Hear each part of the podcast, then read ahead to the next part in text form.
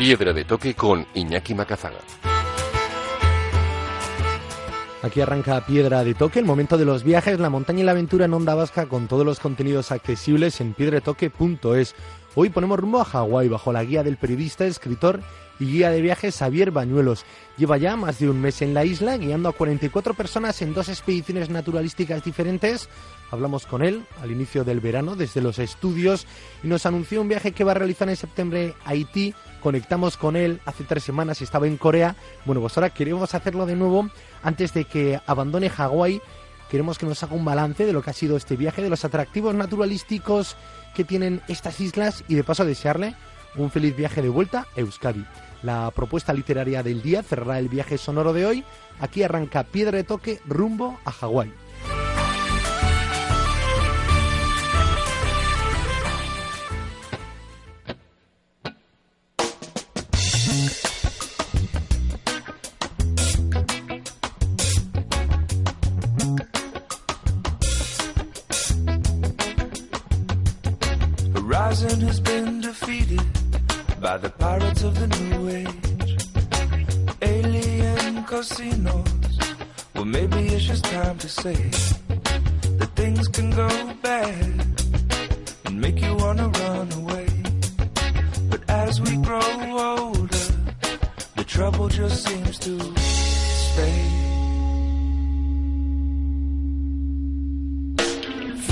Complications in the strings between the cans. But no prints can come from fingers if machines become our hands. And then our feet become the wheels. And then the wheels become the cars. And then the rigs begin to drill until the drilling goes too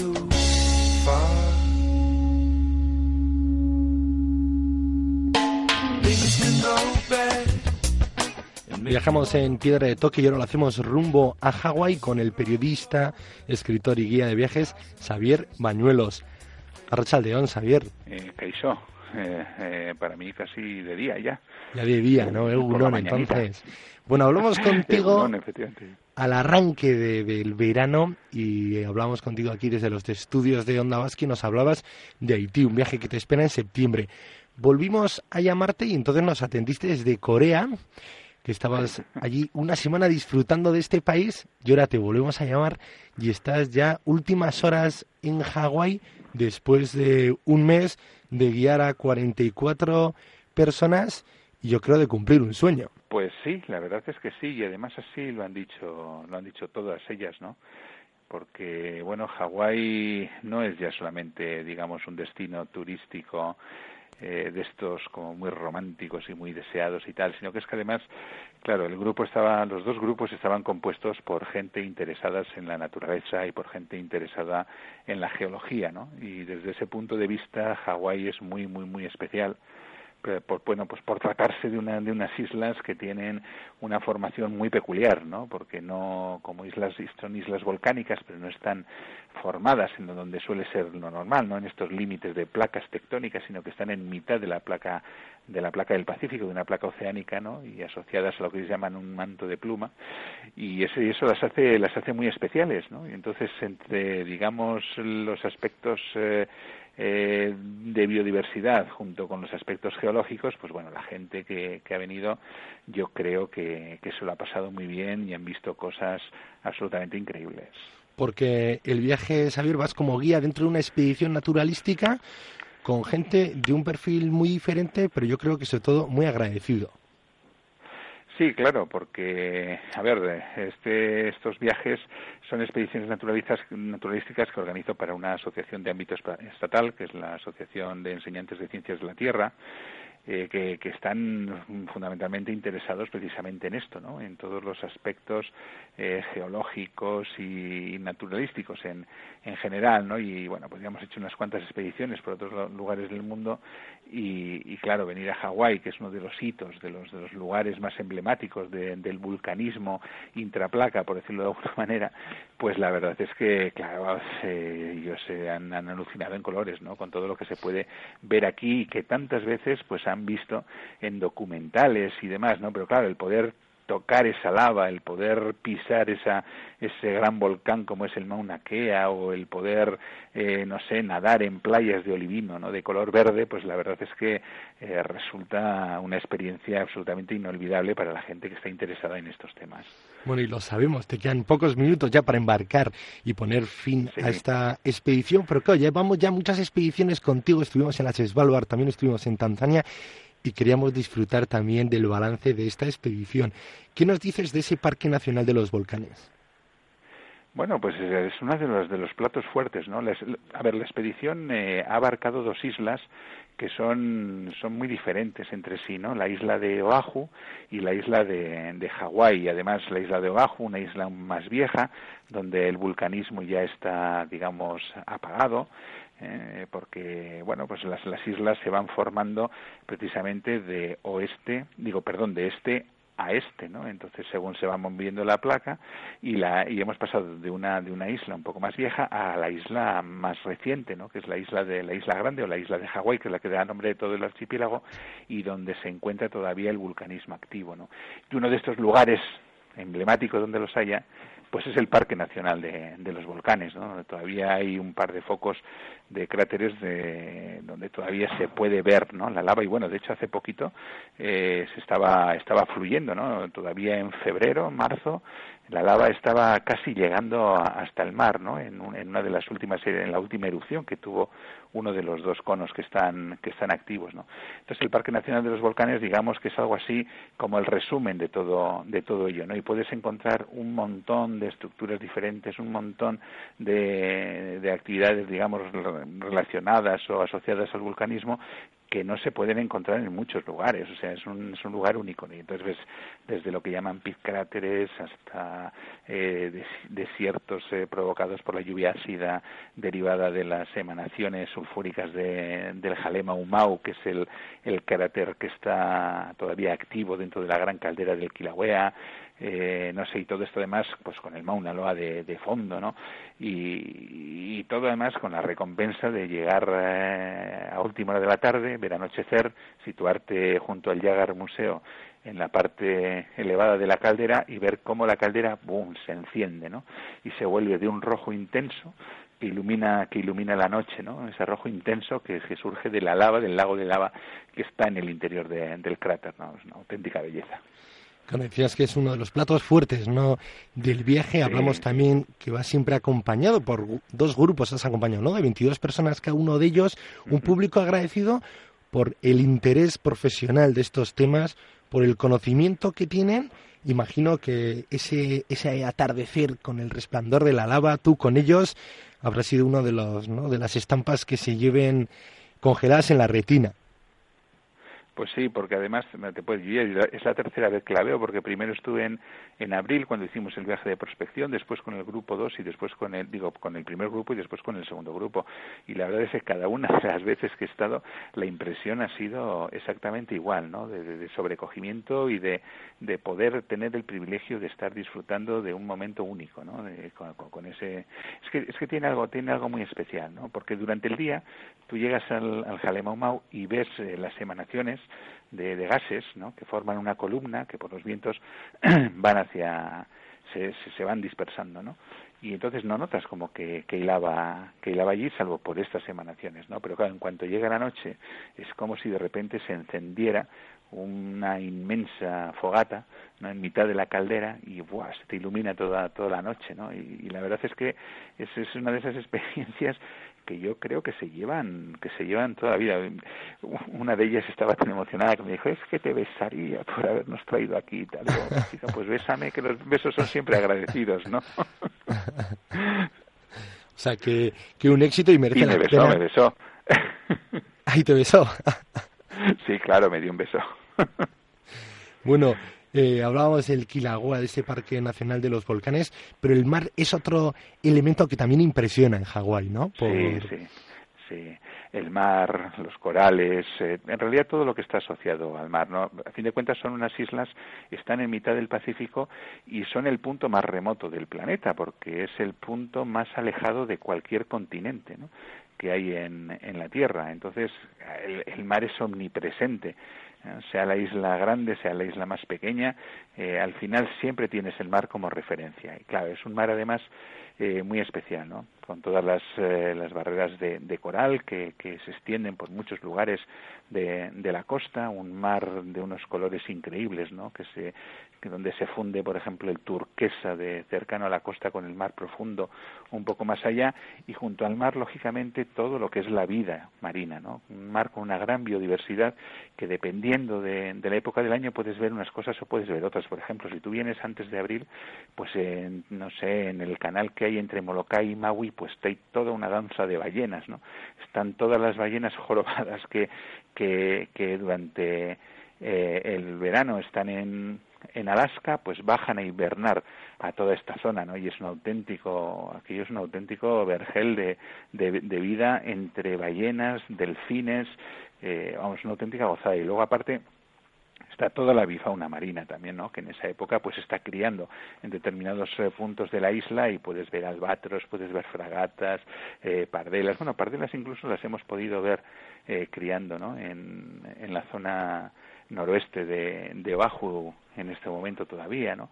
Eh, no sé, la foca monje y luego, por ejemplo, las tortugas, ¿no? que son una auténtica, es una auténtica gozada el pasear por la playa y encontrarte con siete tortugas que han salido a descansar, ¿no? O irte un poquito más adelante, meterte en el agua con, con unas simples gafas y un tubito y, y bueno, de repente estar viendo un montón de peces de colores porque la verdad es que cada vez que te metes en un en una zona coralífera pues, pues puedes estar viendo en un metro cuadrado pues no sé exageraré si digo 300 especies diferentes de, de peces, pues yo creo que no exagero, ¿no? De, miles de colores, o sea, es una pasada. Y de repente, pues vienen dos, tres tortugas, pasan a, a tu lado, ellas a lo suyo, tú, alucinando, ¿no?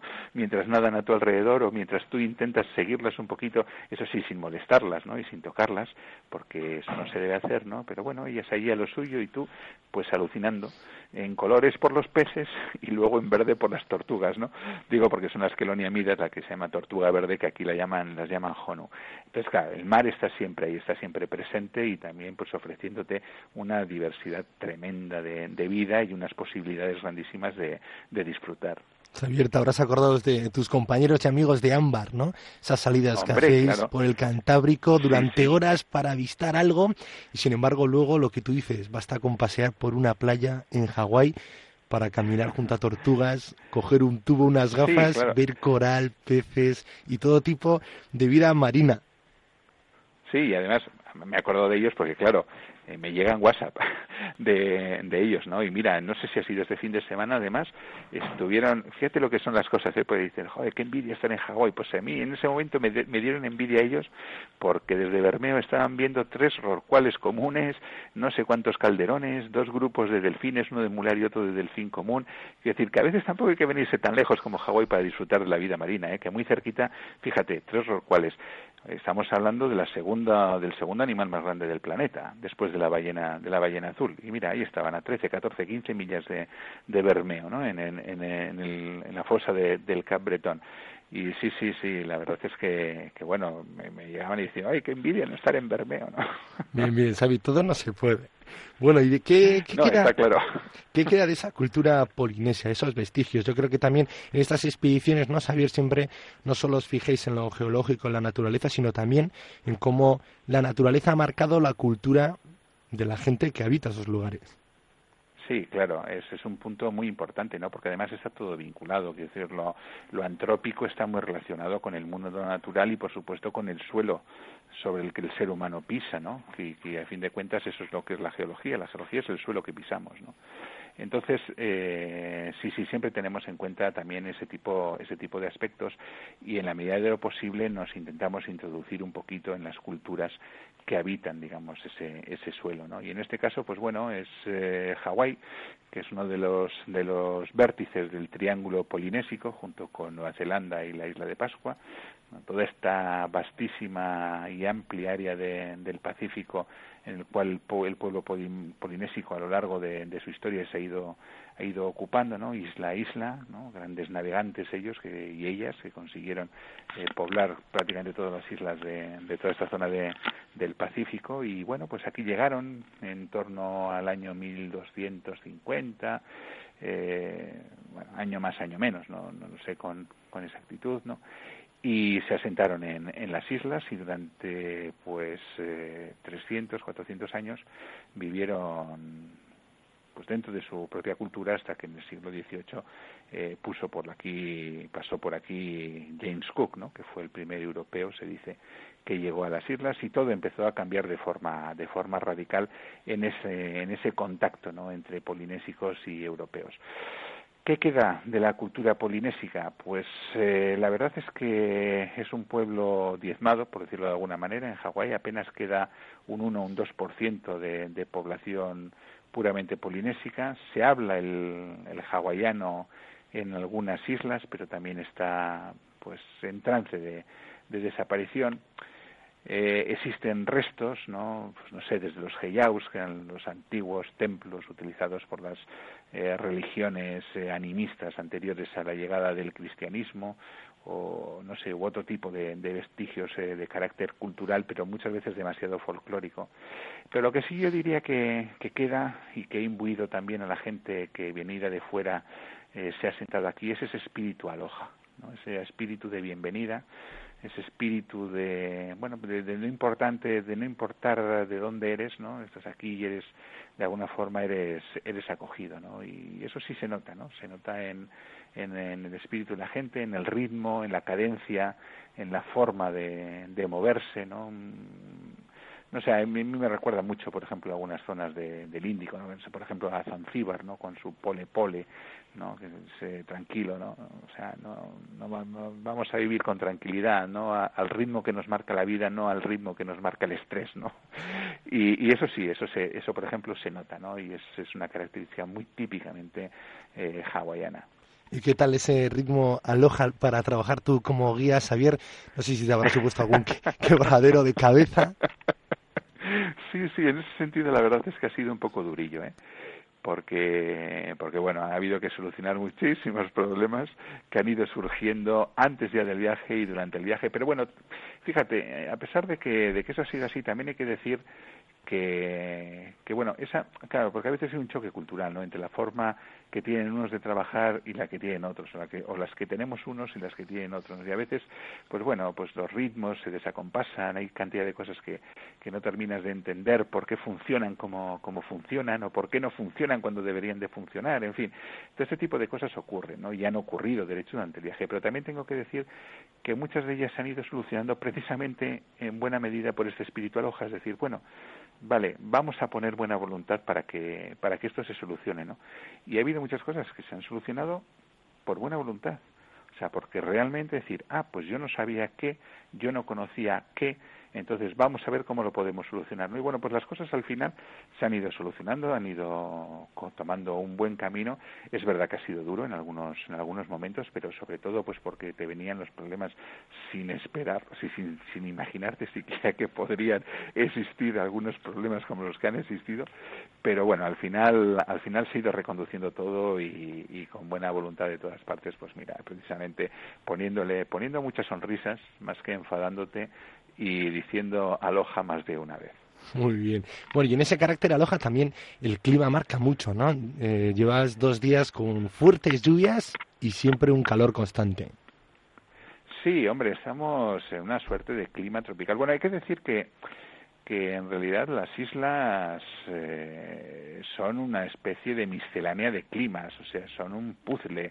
Esto es, eh, no sé, es, a veces te vuelves un poco loco porque de los 13 espacios bioclimáticos que hay en el planeta, en el archipiélago podemos encontrar nada menos que 11 y entonces pues de te subes por ejemplo al Mauna Kea que está estando a casi no sin casi a cuatro mil metros de altitud y en dos horas te has bajado a la, costa donde estás disfrutando de un clima tropical no Claro, los 4.000, cuando digo 4.000 metros de altitud, estoy hablando de un clima frío, donde puede hacer tranquilamente entre, ahora en verano, entre 0 y 8, y 8 grados, ¿no? Y de repente en dos horas te has plantado en la costa o al revés, has, has, partido de la costa, de estar en un clima tropical, machicharrándote de calor con una humedad del 100% y te plantas en dos horas a 4.000 metros de altitud en el, en el Mauna Kea a cero grados, ¿no? Y en ese tránsito, pues ha habido también un montón de escalas diferentes de, de, climas, ¿no? Con lo cual, la verdad es que eh, bueno, a veces se vuelve un poco loco, pero también es, es, es, la, es la gracia que tiene, ¿no? Este, eh, este país. O sea, que, bueno, pues que nunca sabes exactamente qué es lo que va a hacer dos horas después. Y nunca puedes tampoco tomar una decisión drástica y decir, está lloviendo, no me voy. Porque tú no sabes lo que va a hacer, de, mm, lo que el clima que va a hacer dentro de una hora cuando hayas atravesado tal valle o cuando hayas eh, ido. Hoy, por ejemplo, parecía por la mañana parecía que se hubieran desatado el, diluvio universal aquí en Kailua donde estamos no en la costa oeste de, de, la isla de Hawái de la isla grande. Y claro la tentación ha sido para qué vamos a salir con esta lluvia no podemos hacer nada. Pero sin embargo hemos dicho mira vamos a ir porque porque queríamos ir a Waipio Valley que es digamos que es uno de los escenarios naturales más bonitos de la isla de, de, la isla de Hawái que está como, no sé, más o menos a una hora, hora y pico de aquí, pero en el otro de la isla, hacia el noreste. Y es que no sabemos lo que puede hacer allí. Y efectivamente hemos ido, hemos atravesado toda la tormenta y cuando hemos llegado a Huipio Valley nos hemos encontrado que, bueno, todavía lluvisqueó un poquito, pero de repente ha dejado de llover y hemos podido por lo menos contemplar eh, un valle absolutamente maravilloso. ¿no? O sea, mm, de alguna forma eh, el clima condiciona, pero no te puedes tampoco dejar llevar por decir, no, está lloviendo, no salgo, porque no sabes lo que va a hacer eh, más allá, ¿no? Sí que es verdad que ahora mismo está pasando por aquí un huracán de estos que suele pasar en esta época y que ya no me acuerdo porque han pasado ya otros dos, ¿no? Y ha estado lloviendo de lo, de lo lindo, ¿no? Y, pero bueno, ya te digo, es hasta, a veces hasta divertido, ¿no? No sabes exactamente si vas a tener niebla, si vas a tener sol, si vas a... Lo que, lo que sí seguro que tienes es calor, eso sí. Estamos pasando bastante calor, pero bueno, lo propio de un clima, de un clima tropical, vamos. Muy bien, Xavier Bañuelos, periodista, escritor, guías de viajes. Últimas horas en Hawái después de un mes de expedición naturalística en las que has podido disfrutar de la isla y guiar a 44 personas. Es que ricasco por blindarnos estos minutos, por realizar este balance y acercarnos un poco aquí a Euskadi, los atractivos de esta isla. Nos quedamos ¿eh? con el resplandor de esa lava desde el Kilauea, también de esa agua turquesa y de toda esa vida marina, también de ese carácter aloja. Y en parte también nos has transmitido ese calor húmedo que debe hacer. Eh, nada, la siguiente ya eh, te esperamos aquí en estudios, Javier, ya sabes, y también decirte que bueno, que esperemos que dejes tranquilo Hawái, hablamos contigo en Corea y después han surgido esas tensiones. Hablamos contigo hace unos veranos en Pakistán y al poco tiempo apareció Bin Laden por esas zonas del Machulula. También hablamos contigo en Egipto, llegó la revolución, también en Islandia y llegó aquel volcán que paralizó prácticamente todo el espacio aéreo europeo. Xavier, algo tienes tú de Aloha, ¿eh? Carga ese carácter eh, Aloha. Te juro, Iñaki, que ha sido coincidencia todo eso, ¿eh? ya ves que, voy ampliando la lista y cada verano que hablamos contigo tenemos la broma, pero luego hay parte que se cumple. Un poco de miedo ya vas, ¿eh, Xavi? espero que no, espero que no. bueno, un abrazo enorme y no te dejes nada de meter en la maleta. Un abrazo enorme, Xavi. Venga, es que ricasco soy.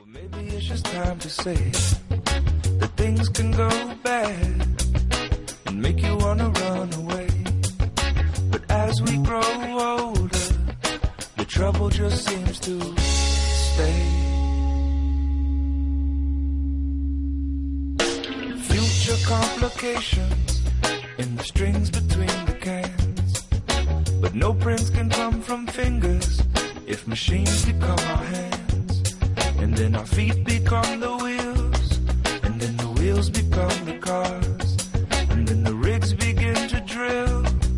Until the drilling goes too far. Things can go bad and make you wanna run away. But as we grow older, hey comes calling. I'm ready to march on. Sintonizas Onda Vasca El verano que soñabas ya está aquí. Este verano, refrescate escuchando Onda Vasca. En verano, todo es posible en Onda Vasca. Onda Vasca, la radio que cuenta.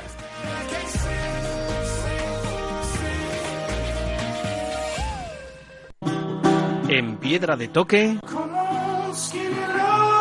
Viajes de papel.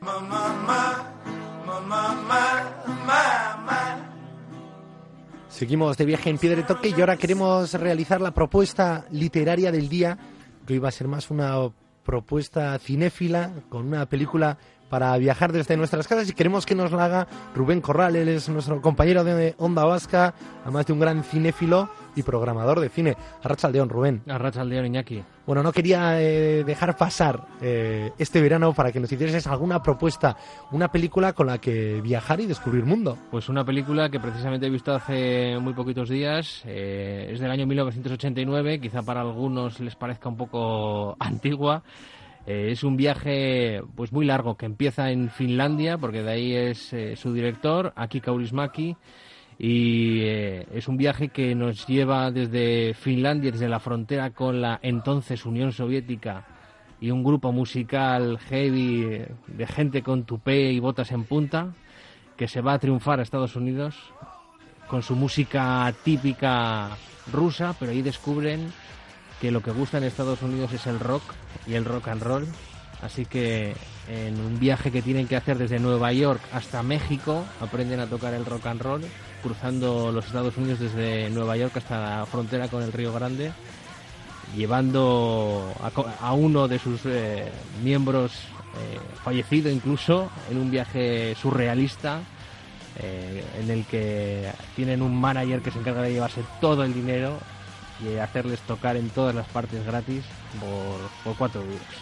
Bueno, o sea, una gran historia que más escuchamos su música eh, ya de fondo y que su música puede ser que nos lleve también a ese lejano oeste estadounidense, americano.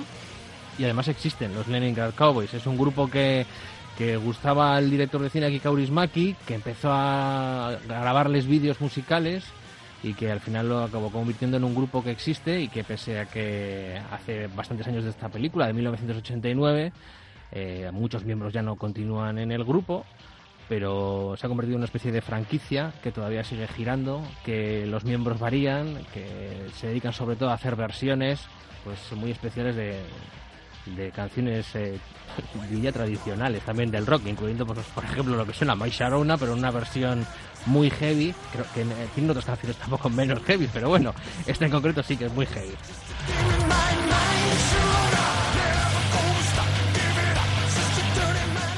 Rubén, pues apuntada queda esta propuesta de película de cine Leningrad Cowboys Go América para descubrir las carreteras de Nueva York a México a golpe de música, a golpe también, como tú decías, de un grupo un poco surrealista. Sí, y para conocer también una visita al sur de los Estados Unidos por donde van transitando con ese coche medio destartalado, con algunos de sus miembros alojados en el portamaletas y con ese manager tirano al que en un momento determinado se le revoluciona. Pues es que ricasco, Rubén. Con esta canción nos despedimos hoy del viaje sonoro. Mañana os invitamos a uno nuevo. Gabón.